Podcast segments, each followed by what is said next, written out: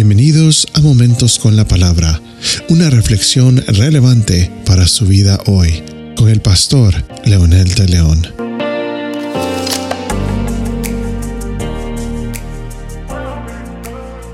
En esta serie hemos estado mencionando la importancia que tiene la obediencia, el escuchar y el poner atención a Dios para no cometer los mismos errores, los mismos pecados y los mismos fracasos que un pecador decide cometer.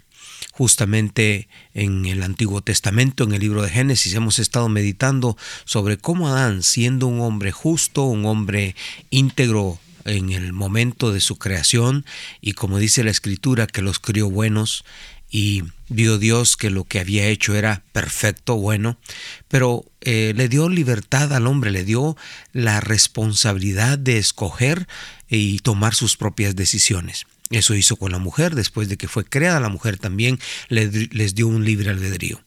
Lo interesante del caso es que en este capítulo 3 de Génesis nos muestra la tragedia de los siglos, cómo el hombre y la mujer deciden esconderse de Dios porque lo escuchan caminar en el huerto.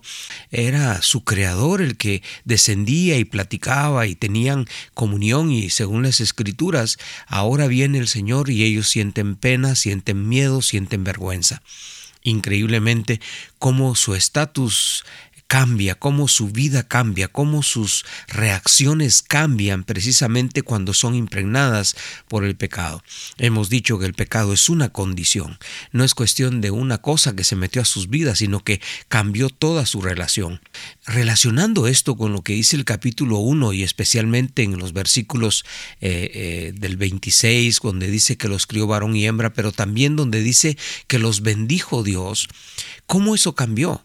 ¿Qué, pasó con esa bendición? ¿Qué, sé, ¿Qué era la bendición? Y quizás eh, podamos utilizar luego un episodio hablar solo de la bendición, pero dice, y los bendijo Dios, y ellos entonces perdieron la bendición. Pero ellos tomaron esa decisión. Es el ser humano el que decide. Dios se las dio, Dios se las concedió. Y la bendición no eran cosas, era un estado eran líderes de todo. El Señor dijo, ustedes pueden señorear, pónganle nombre a todo lo que quieran, como quieran, ustedes son parte importante de todo esto. Y luego les habla de la, que la tierra va a fructificar y que todo va a ser una bendición en relación con Él. Había salud, había abundancia en todo el sentido de la palabra. Eso era la bendición no eran cosas, no eran objetos, era una situación, un estado, una condición, era el hombre, la mujer y su entorno. Esa era la bendición.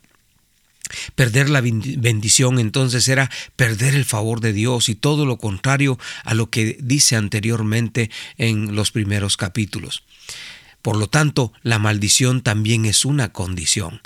Y, es, increíble eh, cómo, cambió en un momento por una decisión personal de escuchar al enemigo y, comer del fruto prohibido, todo cambió.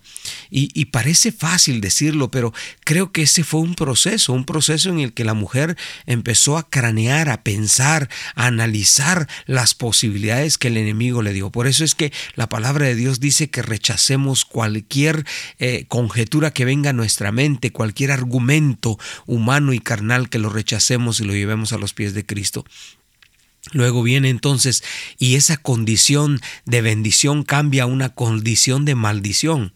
Dice, multiplicaré los dolores de tus partos y yo no sé cómo era antes, antes de que vinieran los niños, no sé realmente, lo único que sé es que las mujeres sufren muchísimo cuando tienen a un bebé. Y luego Dios le dice a la mujer, tu deseo será para tu marido y él se enseñoreará de ti. Y, podríamos mencionar aquí empieza la lucha de los sexos, el machismo versus el feminismo por, los, por todos los siglos ha sido un problema serio. Y cuando dice tú vas a, eh, este, a luchar por estar encima de él, tú vas a intentar tomar el control, le dice a la mujer, entonces él va a tomar la decisión de enseñorearse. Y esa es una maldición.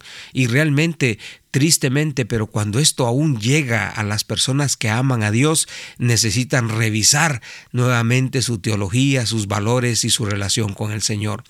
Luego habla de la tierra maldita, va a resecarse, va a necesitar ser cultivada, va a ser un sacrificio cultivarla para producir lo que necesitamos. La otra situación es que los padres con el primer fraticidio, cuando Caín mata a Abel. En otras palabras, mis queridos amigos y amigas, el problema del pecado no es solamente que nos va mal en una situación o que nos volvemos religiosamente inaceptables ante Dios, no es eso. El problema del pecado es que se eh, convierte en una condición, es una maldición que entra a las vidas y destruye hogares, destruye familias, destruye valores, destruye sentimientos, destruye todo. ¿Se ha puesto a pensar usted en la seriedad de esto? Si no lo ha hecho, lo invito a que piense y, le invito también a que reflexione que justamente en el versículo 15 de Génesis 3 Dios da la respuesta cuando dice que él, pondré enemistad entre ti y la mujer y entre tu simiente y su simiente. Él te dirá en la cabeza y tú le dirás en el calcañar. Qué interesante que ahí está la primera promesa del Mesías, el Cristo glorioso, el cual predicamos y el cual este, hablamos es el centro de nuestra atención y a eso obedece también este podcast porque necesitamos decirle al mundo que sí hay esperanza, que la condición pecaminosa puede cambiar. ¿Qué le parece si ora conmigo diciendo, Dios, gracias por revelarme la realidad del pecado? No es una cosa el pecado, Señor, es una condición y tú la conoces. Y hoy, por medio de Jesucristo, yo quiero volverme a ti y abrir mi corazón para que nuevamente la bendición sea una realidad en mi vida. En el nombre de Jesús lo pido. Amén.